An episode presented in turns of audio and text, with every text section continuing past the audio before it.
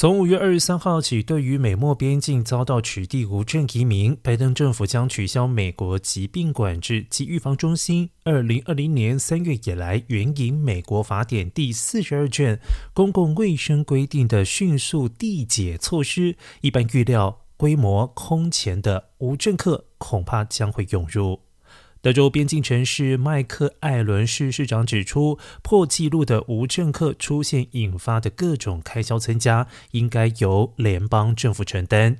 根据统计，今年三月间平均每天有七千名无政客从美墨边境入境美国，全月累计有二十二万名无政客入境，创下二十多年来人数最高。而国土安全部估计，美国法典第四十二卷公共卫生迅速遣返规定一旦取消，平均每天非法入境的人数可能会上看一万两千人到一万八千人。